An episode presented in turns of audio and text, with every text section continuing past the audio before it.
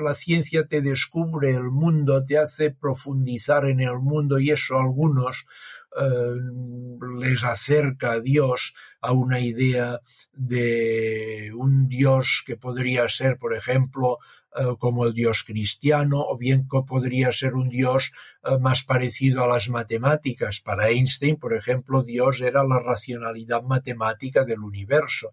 Claro, la teología, una parte de la teología fundamental, es el diálogo entre un Dios que no está en el espacio ni en el tiempo, pero que influye profundamente en la realidad, y eso pasa con las matemáticas, que no están en el espacio ni en el, tiempo, pero, pero describen profundamente la realidad y...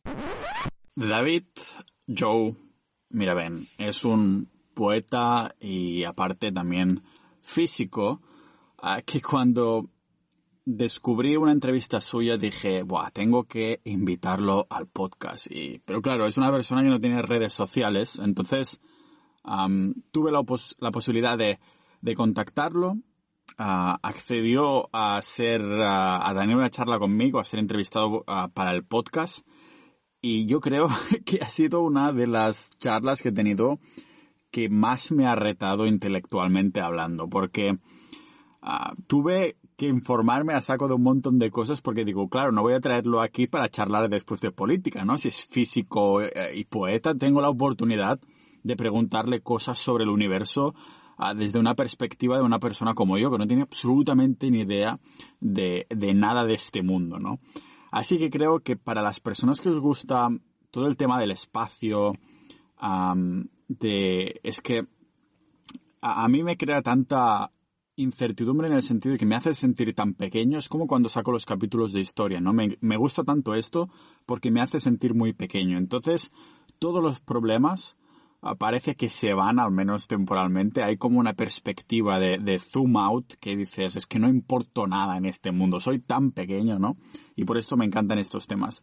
Aunque es claro, claro entramos en temas un poquito más técnicos y físicos, pero ya os digo que no hace falta tener ningún tipo de background, ningún tipo de conocimientos previos para, para disfrutar de esta charla, porque si he podido preguntarle cosas es que todo el mundo puede, puede hacerlo, ¿no? Está a nivel muy básico y lógicamente le tenía que preguntar si esto del secreto existe o no, ¿vale? A, nivel cuántico y todo eso, que por cierto, cuando dices cuántico, suena como a persona muy inteligente, ¿no? Cuántico. Y hasta qué inteligentes somos. sea como sea, otra intro de estas de coche. Espero que, disfrutéis esta charla, tanto como disfruté yo aquí en el podcast multidisciplinar, multipotencial y todo eso para mentes curiosas de Pau Ninja.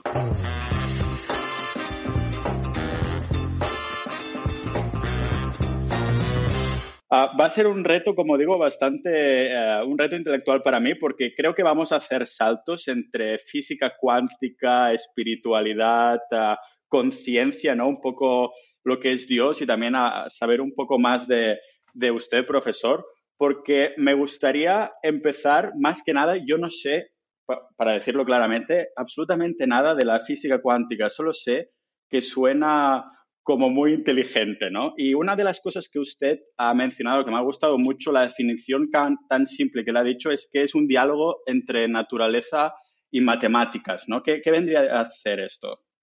Si bien el diálogo entre naturaleza y matemáticas es la física en general y es algo hermosísimo, tanto en la física clásica como en la física relativista, como en la física cuántica. Lo que tiene característico la física cuántica es eh, la dualidad entre partícula y onda. En la física clásica hay partículas y hay ondas. Y lo que es partícula es siempre partícula y lo que es onda es siempre onda. En cambio, en la física cuántica lo que son las cosas no se sabe exactamente, pero en ocasiones se pueden manifestar, según en qué experimentos, como partículas y según qué experimentos, como ondas. Todo esto conlleva una serie de consecuencias muy profundas, tanto eh, en lo conceptual y una serie de resultados muy precisos en lo práctico. Claro, supongo porque usted dice que es tan hermoso y a la vez ah, que nos hace preguntarnos tantas cosas que no sé si fue a raíz de empezar a indagar en todo esto que le inspiró a hacer sus poemas, porque van bastante en esta línea, ¿no? Bien, yo empecé a escribir poesía antes de dedicarme a la física. Publiqué mi primer libro de poesía a los 17 años, de manera que mi interés por la poesía es anterior, aunque la ciencia también me interesaba. Cuando tuve la duda de si hacer literatura o hacer física, y preferí hacer física porque era más fácil, si no me gustaba la física, regresar a la literatura que al revés.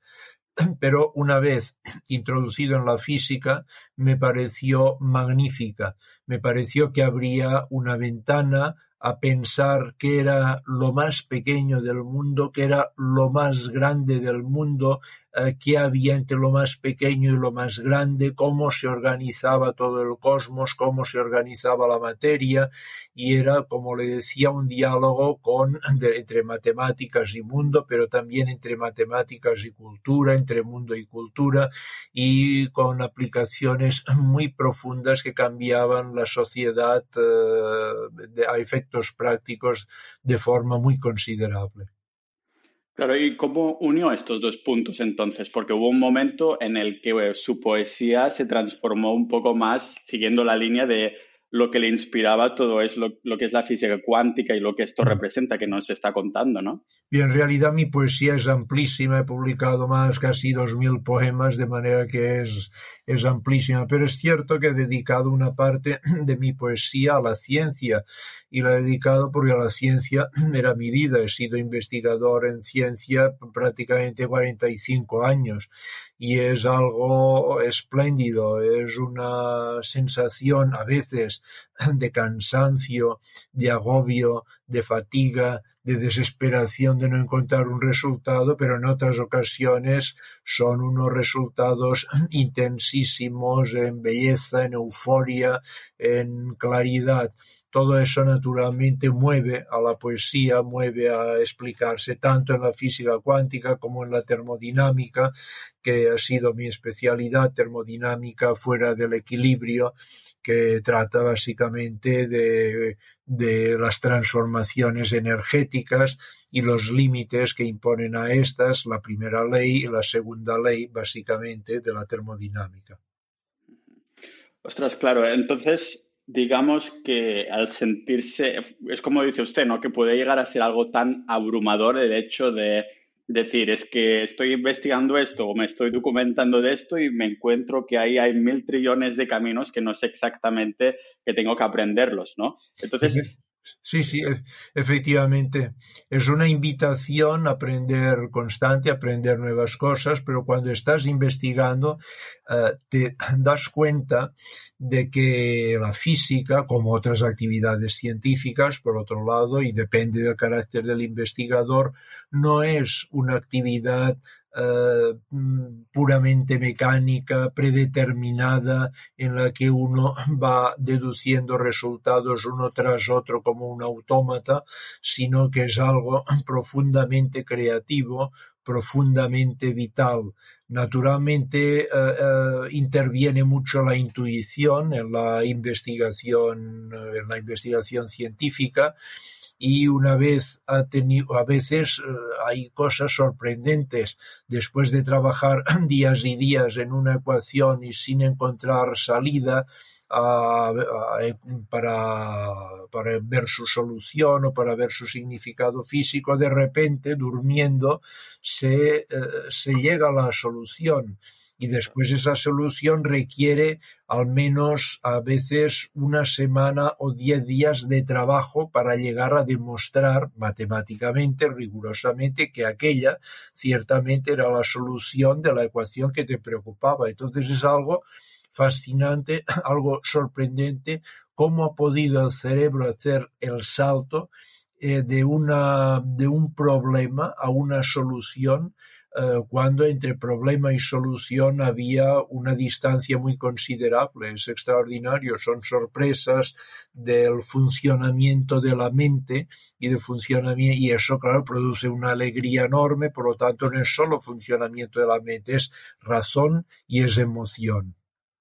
Claro, eso me interesa muchísimo también porque al principio de los primeros capítulos del podcast que de vez en cuando pues voy ahí un poco a un nivel superficial a hablar de ciencia y estas cosas, me interesa mucho por lo que es la ciencia del dormir, ¿no? Y hay un, un, libro, un libro de un psicólogo que se llama ¿Por qué dormimos? que comentaba precisamente que en una de sus conferencias le vino un señor pianista de ya 80 años o así, le comentó que él cuando no le salía una pieza con el piano, si tenía una buena noche de sueño y pasaba más de ocho horas durmiendo, que después el cerebro al día siguiente era capaz de sobrepasar ese límite que el día anterior había tenido, como si ya el cerebro aprendiera por sí mismo, ¿no? Y supongo que es un poco lo que le pasó a usted con esta referencia que hace, ¿no? Que dices, ostras, estoy trabajando en esta, en esta ecuación y estoy durmiendo y de pronto el día siguiente pues es como que el cerebro incluso en la fase REM, ¿no? En la, la fase cognitiva, pues que,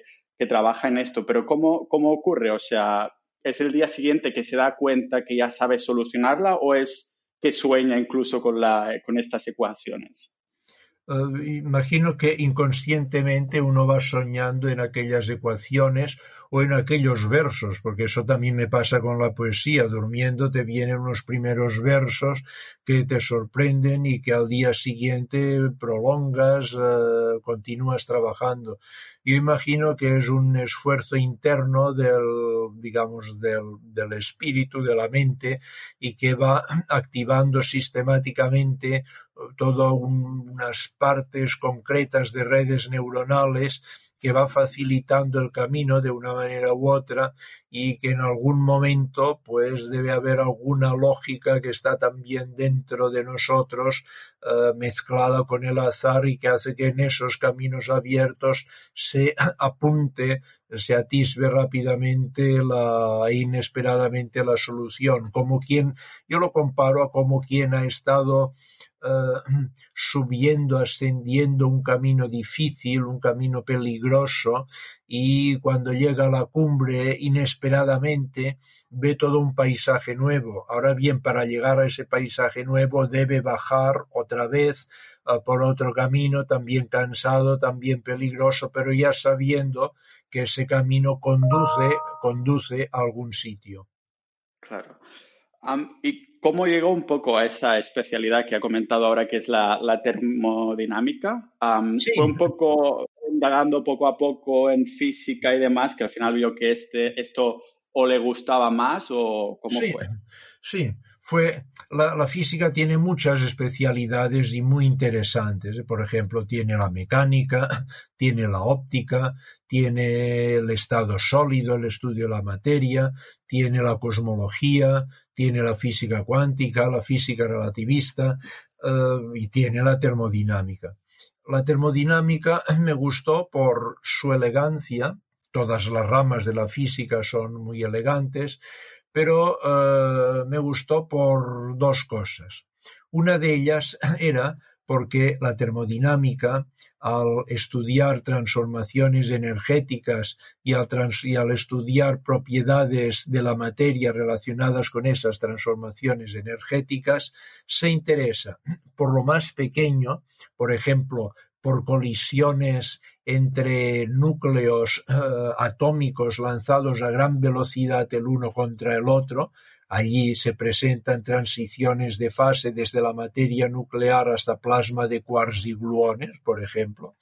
Se interesa por lo más grande, como es el cosmos, y allí, por ejemplo, se interesa en cuál es, uh, en qué influencia tiene la materia tiene la radiación, tiene la materia oscura y tiene la energía oscura sobre el ritmo de expansión del universo y se interesa también por todo lo que pasa entre lo más grande y lo más pequeño, es decir, por cómo se forman los, las estrellas, cómo funcionan las estrellas, cómo funcionan los planetas, en los planetas cómo funcionan las atmósferas, los océanos, la, la las ondas sísmicas, uh, los terremotos, los volcanes, cómo funciona la tecnología, cómo funciona la vida, uh, cuáles son las restricciones sobre las moléculas, sobre las células biológicas. Entonces era de una inmensidad, permitía dialogar prácticamente con todos los aspectos,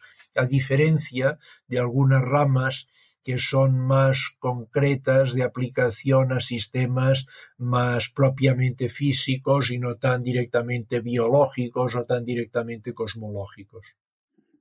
Claro, lo escucho a usted hablar o a veces leo sobre ya sea historia universal o miro algún documental del espacio y seguramente le pasa lo mismo, ¿no? Pero pienso, qué pequeños somos, yo estoy aquí que no importo casi, ¿no? Porque todo lo que me está contando es como hacer, ¿cómo se llama así en el ordenador, ¿no? Con la lupa, un zoom out, tirar hacia arriba, hacia arriba y cada, vez se ve todo más pequeño, ya sea los Google Maps o algo así y cada vez nos vemos más pequeños y con todo lo que comenta yo pienso es que realmente lo que haga ahora mismo en el planeta Tierra no, puede importar absolutamente nada ¿no? en el global de, las cosas. ¿Cómo lo ve esto? ¿No le hace sentir? Es, supongo es una frase que también le he escuchado decir a usted que nos hace ser modestos precisamente por esto, ¿no?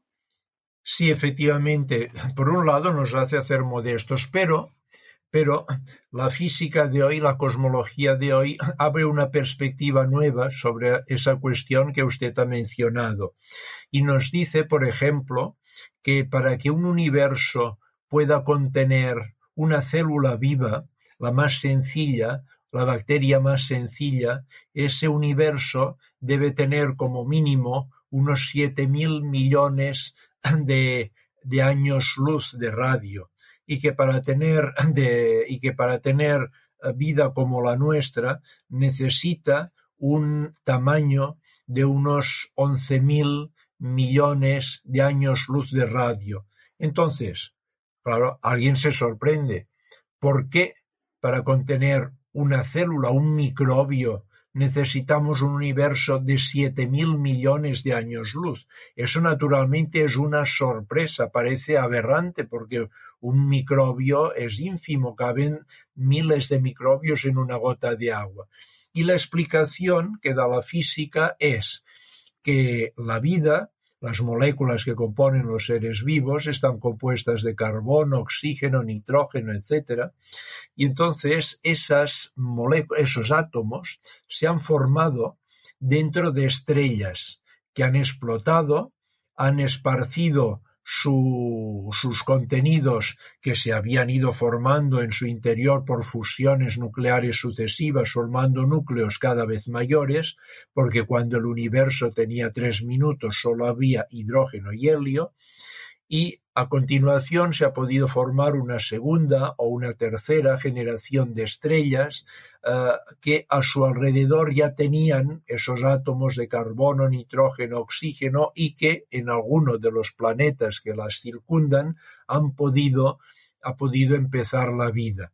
Por lo tanto, esa sensación de pequeñez que tenemos y que es cierta y que sin conocer la cosmología de hoy, sin conocer el origen de la materia uh, y, y, en concreto de los átomos de carbono, podría parecer que no hay ninguna escala, no hay nada de común entre eso tan pequeño y eso tan grande, en realidad están profundamente ligados, la vida y el universo. Por eso sorprende tanto y crea esa sensación casi mística la consideración de la, de la cosmología moderna, eh, subrayar la dimensión cósmica de la vida en general y de nuestra vida en particular. Uh, se hace difícil pensarlo, ¿no? Porque, claro, de algún modo esto lo relacionaremos con la espiritualidad, porque precisamente lo que comenta usted es imposible no pensar en lo que es la espiritualidad. Si solo que lo que comenta ya nos lo hace pensar, imaginamos esos días de, bueno, más bien esas noches de cielos tan estrellados que miras arriba y piensas, ostras, qué pequeño soy, ¿no? Con todo lo que comenta. He comentado en la comunidad del, del podcast que venía como invitado y Laura me ha hecho la pregunta de mm, un efecto que no, yo no conocía, que es el efecto observador, que más que nada todo le quería preguntar y a ver si lo he hilado bien que todo esto que comenta existe porque alguien lo está como observando.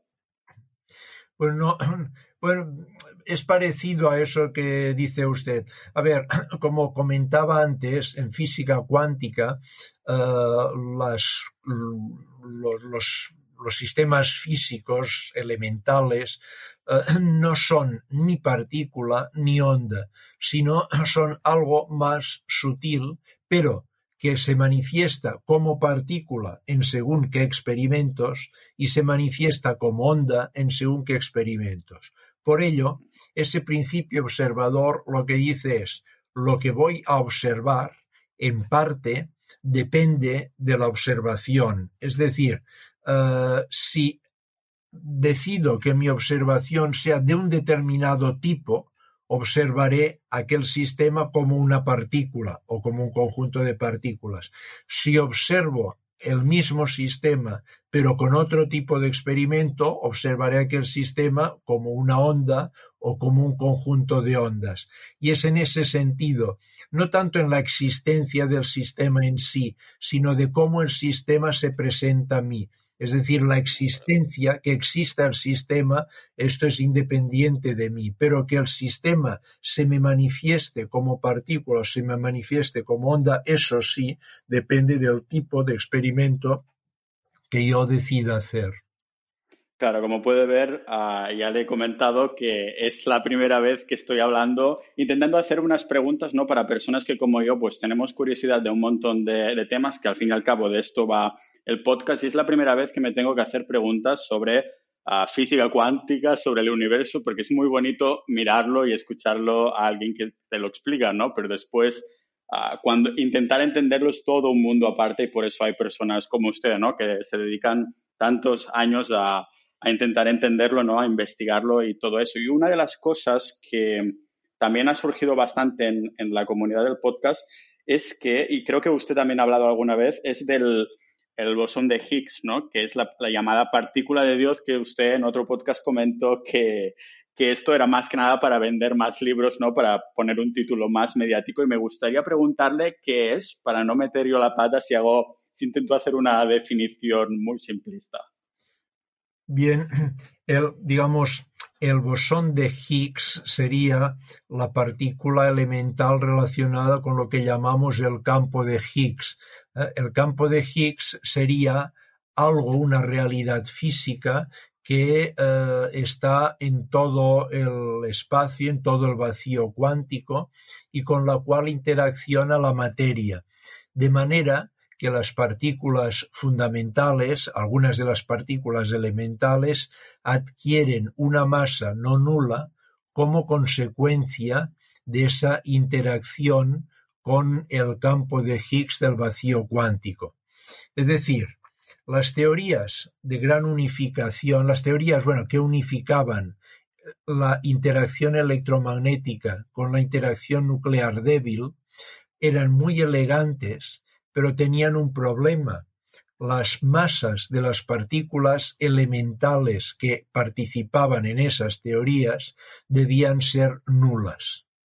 Entonces, si uno intenta hacer que matemáticamente que la masa de esas partículas no sea nula, la teoría se estropeaba ¿eh? y dejaba de funcionar te empezaba a dar una serie de infinitos, de divergencias que no se podían eh, solucionar y la teoría dejaba de, existir como teoría. Entonces Higgs y otros investigadores de su tiempo, en los años 62, 63, 64, propusieron que tal vez la masa auténtica de las partículas elementales sería cero, pero que la masa aparente de esas partículas sería diferente de cero y surgiría como una interacción especial entre las partículas y el vacío cuántico. Y eso tiene un interés conceptual. Tiene un interés conceptual porque nos dice que la, que la partícula que la naturaleza de fondo, la naturaleza física de fondo es una naturaleza relacional, es decir, que es más importante la relación que el ser. Cuando se pensaba en partículas elementales, se pensaba que las partículas elementales tenían una masa propia y una carga eléctrica propia, que era independiente de todo lo que hubiera alrededor de ellas. En cambio, lo que nos dice el bosón de Higgs es, y el campo de Higgs, esa teoría de la masa de las partículas elementales, es que la masa de las partículas, lo que considerábamos más característico del ser de las partículas, en realidad es una relación, una relación entre las partículas y el vacío cuántico, porque después podemos hablar de qué, a qué me refiero cuando digo vacío cuántico y sus diferencias con el vacío clásico. Pero claro, son conceptos muy fascinantes, como decía, que surgen de la física cuántica. Claro, conceptos que se pueden profundizar muchísimo, quedarían para podcast independientes cada uno de ellos. ¿no? Pero claro, claro eh, hablando de profundidad, ah, una frase que ha dicho usted y relacionándolo con eso precisamente era que ah, la realidad no es profunda, sino que es relación, ¿no? Entonces yo me preguntaba ah, por qué se le dio a este bosón de Higgs el sobrenombre, ya hemos comentado que es un poco más así para vender más, ¿no? Pero ¿por qué partícula de Dios entonces? Bien, lo podríamos ver para el editor, como digo, fue básicamente un recurso para vender libros.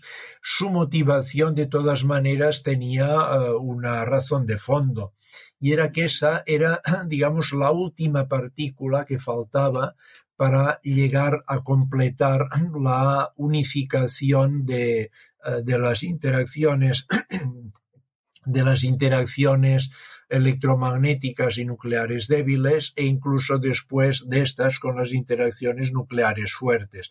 Entonces era una partícula que faltaba como la clave de cúpula, como la, la, la, pieza última que faltaba de la gran cúpula de esas unificaciones de, de las leyes físicas, de la cual queda todavía apartada la gravitación. En ese sentido, claro, era un punto culminante de la física y parecía dar a esa, a esa eh, visión de la física una elegancia suprema. Y por último, además, en cuanto a partícula de Dios, diré que desde, desde el punto de vista de la teología cristiana, cuando se habla, por ejemplo, de la Trinidad, de, se, cuando, se dice en, el, en la, la, idea de, la Trinidad de Dios, de Dios uno y trino, y eh, se dice es algo importante porque te está diciendo que según esa visión de Dios, Dios sería ser, pero también relación, a presentarlo como eh, como Trinidad, Trinidad sería básicamente poner énfasis en el papel relacional de Dios. Y en ese sentido, eh, el bosón de Higgs también te dice que la masa, algo que parece característico del ser, es el resultado de una relación. Entonces, ser y relación están íntimamente unidos. Pero eso, claro, en teología cristiana ya estaban unidos desde mucho antes en este dogma, este misterio, como le quiera llamar, de la Trinidad o en ese juego retórico, algunos le dirían. ¿eh? Pero, pero tiene algo de profundo, algo no diré tanto como afirmación profunda, sino como cuestionamiento profundo, como intuición profunda. Y digo eso porque eso es diferente, ese tipo de monoteísmo es diferente del monoteísmo judío o del monoteísmo eh, musulmán, en los cuales Dios básicamente es esencia y no hay esa idea de la Trinidad. ¿eh? Y eso puede tener también consecuencias físicas en cómo abordar la unificación de todas las fuerzas de la naturaleza, porque básicamente la idea de que todas las fuerzas de la naturaleza, las fuerzas básicas, tengan que venir de una sola fuerza, en el fondo es un trasunto de un monoteísmo, pero un monoteísmo judío, básicamente, de, digamos, de Einstein, de la tradición de Einstein.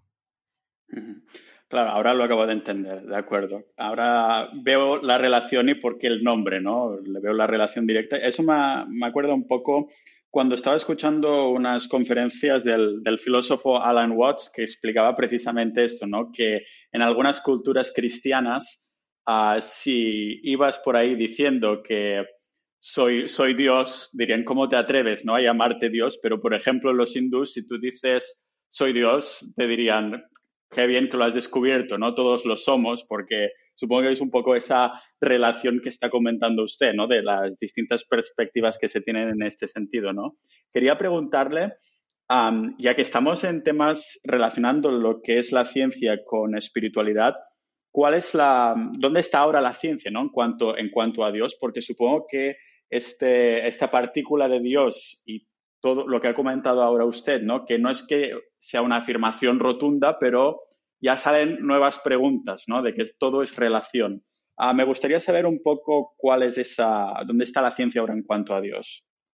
Yo diría que la, yo diría que la ciencia, Dios no cabe dentro del método de la ciencia, porque el método de la ciencia es verificar experimentalmente o demostrar matemáticamente una serie de resultados que están en el tiempo y están en el espacio en el caso de la física o quizás fuera del tiempo y fuera del espacio en la matemática.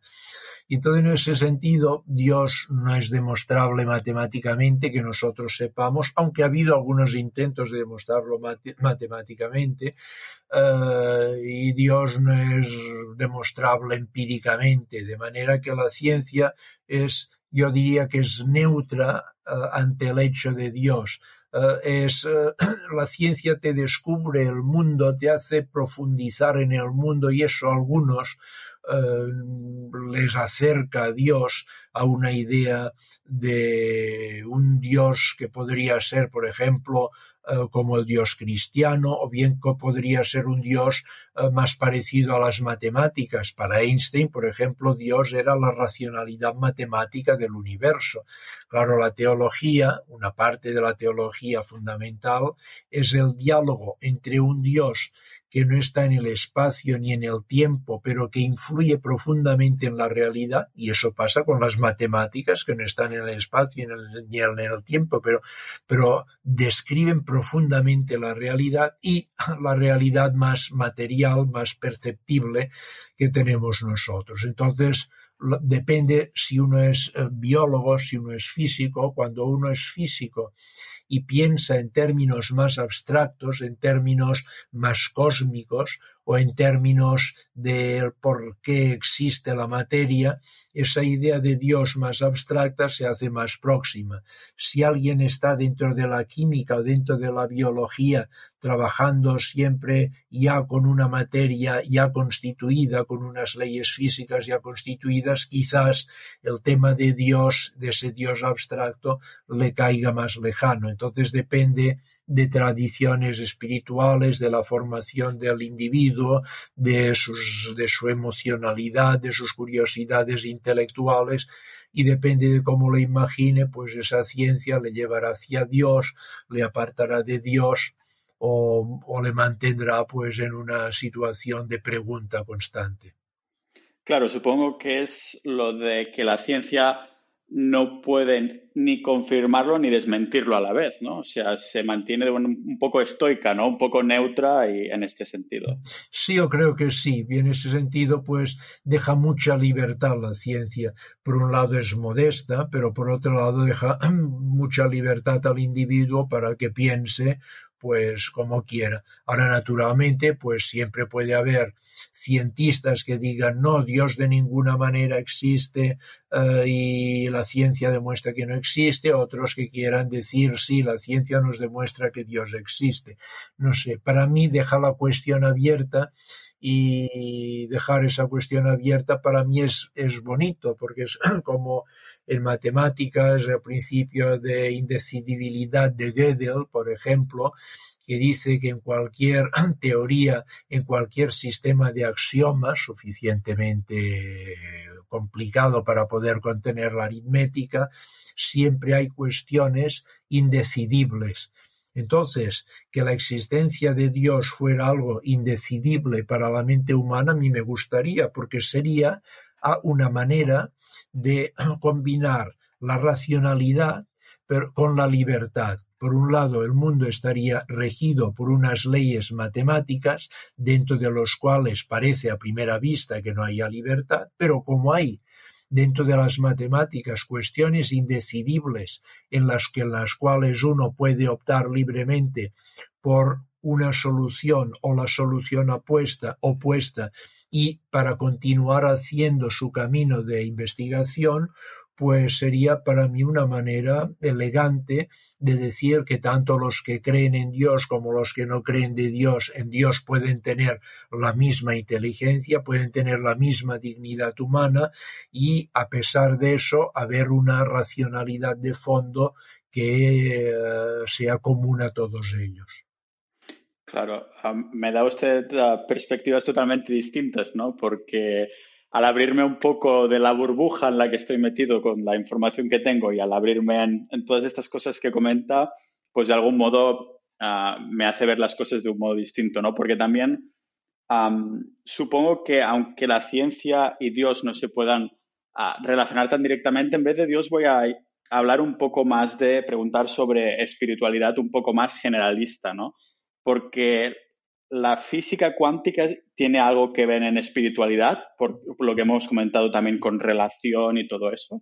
Sí, la física cuántica, al abrir, eh, por un lado, quiero insistir que la física cuántica, si tiene tanta importancia en el mundo actual, no es tanto por esas cuestiones filosóficas eh, de que estamos hablando ahora, sino porque eh, casi el 20% del, Producto Interior Bruto de las sociedades avanzadas está basado en eh, productos basados en la, en la física cuántica, por ejemplo, los ordenadores, los semiconductores, los LED, etc. Eh, bien, entonces, eh, la física cuántica tiene la elegancia de combinar esa eficacia práctica, esa precisión matemática enorme con ese estímulo relativamente vago del pensamiento. Entonces, la física cuántica tiene diversos atractivos desde el punto de vista de la espiritualidad. He mencionado ya uno, que la física clásica en la física clásica había partículas, siempre partículas, y ondas, siempre ondas. En cambio... Que se complementan, ¿no? Exactamente. En la física cuántica hay una complementariedad entre partículas y ondas. Algo puede ser partícula en unos experimentos y puede manifestarse como ondas en otros.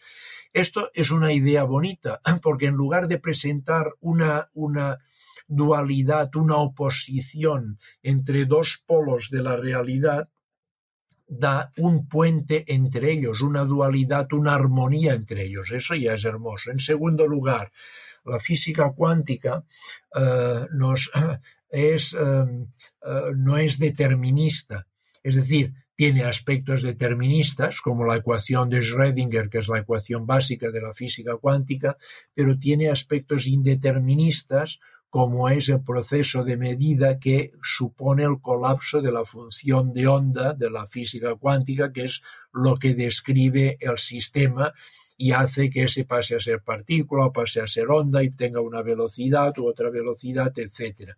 Entonces, en oposición a la física clásica, que básicamente es determinista, ese indeterminismo de la física cuántica abre rendijas a la libertad. La libertad es un tema muy complejo que podemos abordar en otro momento, pero te hace sentir a ti con un pequeño protagonismo, aunque estés rodeado de matemáticas, aunque estés rodeado de física, de unas estructuras lógicas que en la física clásica resultaban elegantísimas, pero en algunos momentos demasiado agobiantes.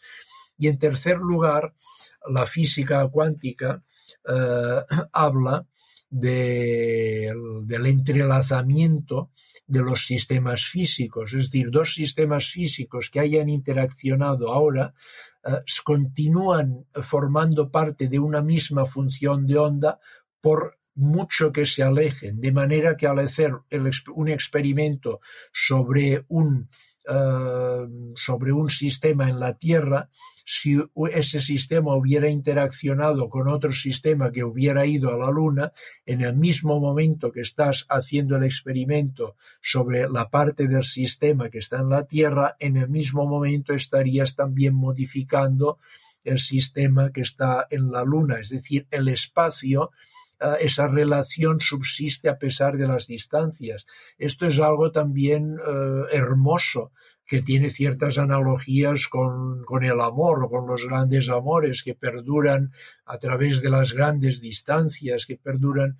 Y, además, y en cuarto lugar, eh, supone la física cuántica una superposición, una, eh, una, lo que llamamos superposición, pero que es una lógica nueva, lógica en el sentido de que podemos tener a la vez un sistema en A o no A, en una posibilidad A o en su negación, o podemos tener un bit en, el estado 0 y en el estado 1 simultáneamente. Esto no pasa en los bits clásicos, tenemos o 1 o 0. Esto no pasa en la lógica clásica, tenemos A o no A. En cambio, en la física cuántica, esas cosas coexisten hasta que no se hace el experimento. Y esto, esta coexistencia, permite los principios de la computación cuántica que son mucho más potentes que la computación clásica. Es decir, la lógica de fondo de la naturaleza es más rica, más complicada que nuestra propia lógica. Y entonces son cuatro grandes aspectos que abren, eh, digamos, ventanas espirituales. Esa armonía de la dualidad, esa libertad de, la, de, los aspectos no deterministas, eh, esta eh, no localidad del entrelazamiento y esta superposición, esta lógica profunda del mundo que es más potente que nuestra misma lógica. Claro, esta superposición tiene que ver con los universos paralelos en algún, algún sentido, entonces. Sí, sí, efectivamente. Claro. Pero cuando hablamos de universos paralelos, estamos pasando a una cosa muy interesante que sería la cosmología cuántica. Y entonces en cosmología cuántica, eh, todo el universo estaría, sería un objeto cuántico que estaría descrito, pero un objeto cuántico de unas grandes dimensiones que estaría descrito por una función de onda cuántica.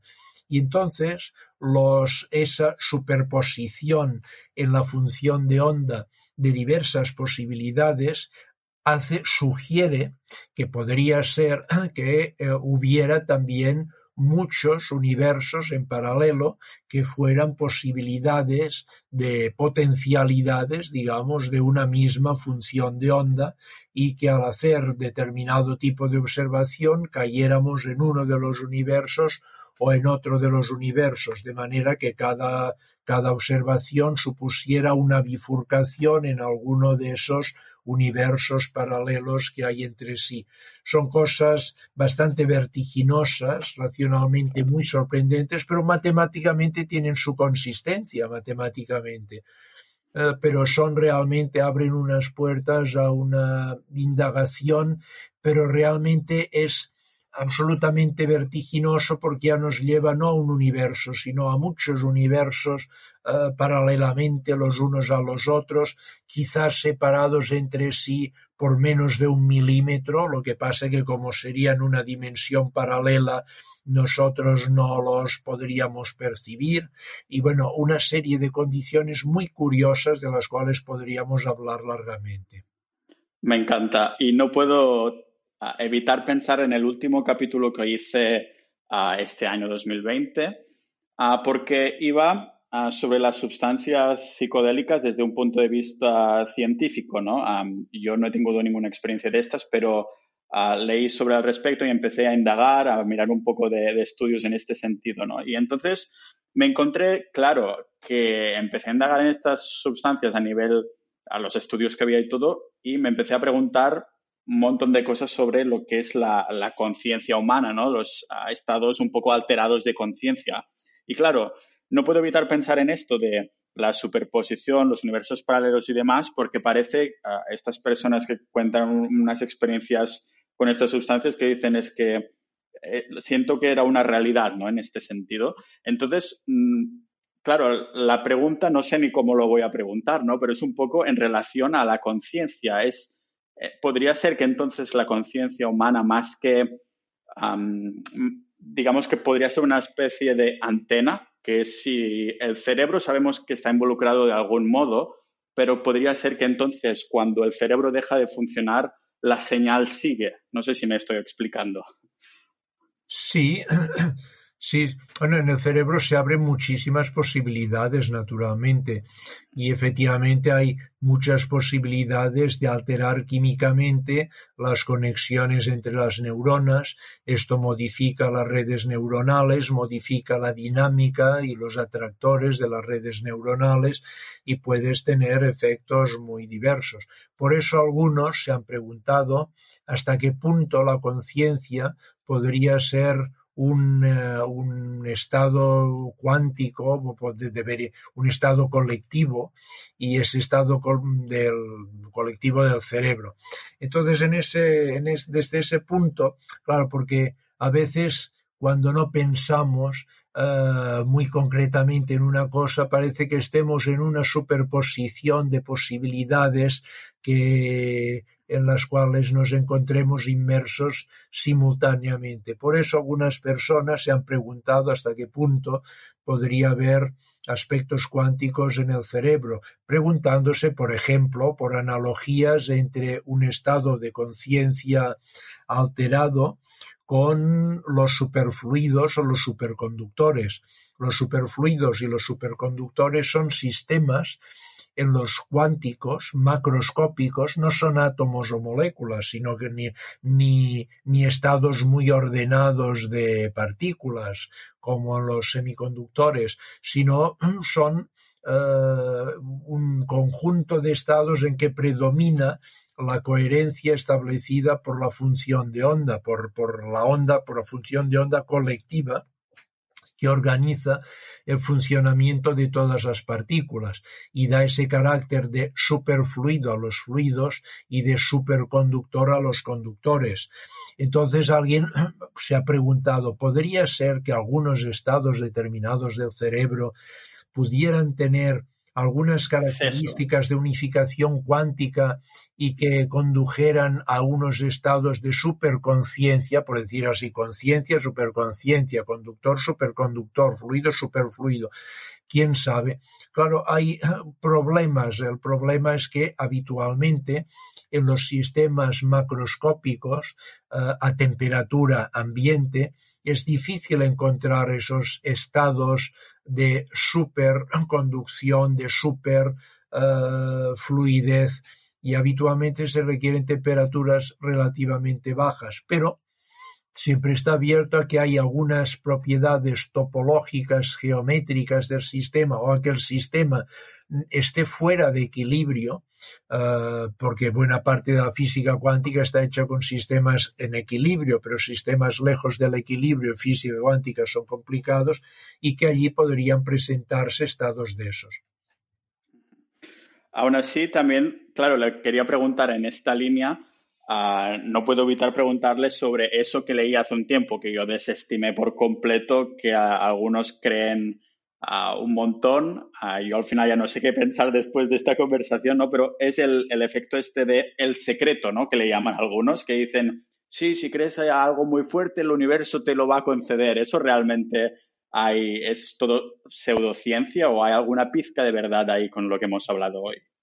En la física cuántica no, en la física cuántica no, no, tiene, no tiene base en eso porque la física cuántica es indeterminista. Entonces, en la física cuántica, por ejemplo, tú puedes decidir qué tipo de experimento vas a hacer. Ese tipo de experimento hará que el sistema se presente como partícula o como onda. Hasta aquí llegas. Ahora bien, que cuando haces el experimento como partícula, la partícula se comporte de sea blanca o negra, por, decirlo así, eh, eh, o que la onda esté polarizada eh, positivamente o negativamente, por decirlo de otra manera, eso ya no depende de ti. Eso es eso está completamente indeterminado. Entonces, hagamos la analogía con ese papel del observador que está observando el cosmos y que desea con toda su intensidad que ese cosmos sea, en lo que atañe a él en concreto, de una determinada forma. Claro, lo que le dice la física cuántica es que él eh, podrá conseguir unas ciertas aproximaciones, pero que, que el cosmos sea, que el cosmos digo referido a él en concreto, sea de una manera concreta, eso ya no lo podrá conseguir porque la física cuántica es básicamente indeterminista. Y entonces, claro, nos dice, nos podemos aproximar un poco y eso, claro, también pasa en, a tener en cuenta las neurociencias. Entonces, en las neurociencias, si te interesas mucho por un tema uh, y vas pensando mucho en él, las conexiones, uh, digamos, las sinapsis, es decir, las conexiones entre neuronas en una red neuronal, van cambiando su intensidad y van facilitando que tú percibas unas cosas y dejes de percibir otras. ¿eh? Y esto no necesita física cuántica, esto es simplemente neurociencias de unas actividades, digamos, de la, de la plasticidad de las uh, sinapsis, de las conexiones de las redes neuronales. Y entonces, claro, si tú uh, uh, dedicas un rato, digamos, de, de meditación, de, de, o no, en ese caso no sería tanto de meditación como de deseo muy concreto de una serie de cosas, llegará un momento en que aquellas cosas tal vez no las tendrás, pero lo que te aproxime a aquellas cosas resonarán en ti mucho más profundamente de aquellas que estén alejadas de ti. Claro. Y ya que hemos hablado ahora de experimentos y de Dios y todo lo demás, y para finalizar ya, uh, volviendo un poco más a la Tierra, para decirlo así, um, hemos visto los últimos años estas máquinas, ¿no? Que intentaban reproducir el Big Bang o algo similar, ¿no? Sí. Sí, entonces uh, mi pregunta es hasta qué punto esto nos puede destruir. ¿Realmente vamos a crear ahí un agujero negro que nos va a tragar a todo o, o cómo es Ah, ¿Qué parte de realidad tiene esta historia? Si bien esto, esta pregunta se refiere a los grandes aceleradores de partículas. Nos dicen, claro, en los aceleradores de partículas las partículas tienen una gran energía.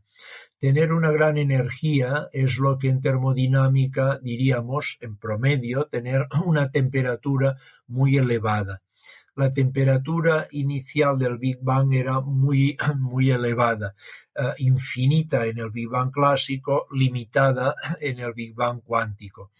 Y entonces, a primera vista, estos aceleradores nos aproximan a la situación que había en los primeros, en los momentos iniciales del universo, ya que nos permiten estudiar eh, estados de la materia temperatura muy elevada. Ahora bien, hay unas diferencias importantes entre la situación que encontramos en los aceleradores y la situación del Big Bang. Y es que en los aceleradores las partículas tienen energías muy elevadas, pero la densidad de los sistemas, es decir, el número de partículas por unidad de volumen, es relativamente pequeño en comparación con el que había en, los momentos iniciales. Por lo tanto, sí que es cierto que desde el punto de vista de la energía, de la temperatura, nos aproximan a una situación parecida a la del Big Bang, pero desde el punto de vista de la densidad no. Y desde el punto de vista de la expansión del espacio tampoco, porque en los momentos iniciales del universo había una, las las, había, el sistema tenía una gran temperatura que significa que las energías medias de las partículas de la radiación eran enormes, pero al mismo tiempo el espacio se iba expandiendo rapidísimamente. Eso no pasa dentro del, del acelerador de partículas. Ahora, el acelerador de partículas, para conseguir un agujero negro microscópico, debes conseguir una densidad enorme de masa. Entonces, aunque tenemos mucha temperatura, uh, pero no tenemos suficiente densidad para uh, crear algún agujero negro que pudiera llegar a perturbar suficientemente el universo. Ahora, en principio, en principio, nuestro universo parece ser que es metaestable desde el punto de vista vacío cuántico parece ser que es metaestable. Metaestable significa que si lo perturbamos suficientemente se podría volver inestable y entonces destruir nuestro propio universo. Esto requeriría una perturbación de una intensidad muy grande que por ahora no se ha producido ni tan solo en las explosiones de galaxias y por lo tanto es muy probable que la podamos producir nosotros. Ahora, la posibilidad de que nuestro universo desapareciera por algún tipo de fluctuación cuántica que hiciera que ese vacío cuántico pasara a acelerarse y a expandirse aceleradísimamente a partir de su estado actual, en principio está abierta. Profesor David Joe, muchísimas gracias, muchas gracias por haber venido aquí con nosotros. Ha sido una conversación que seguro que más de un oyente, yo me incluyo, nos vamos a repetir para, para tomar notas de todo lo que ha dicho, así que muchísimas gracias. Gracias a usted por su interés, por tener el interés usted y por fomentar y facilitar el interés de los otros, con lo que nuestras curiosidades enriquecernos mutuamente es algo magnífico.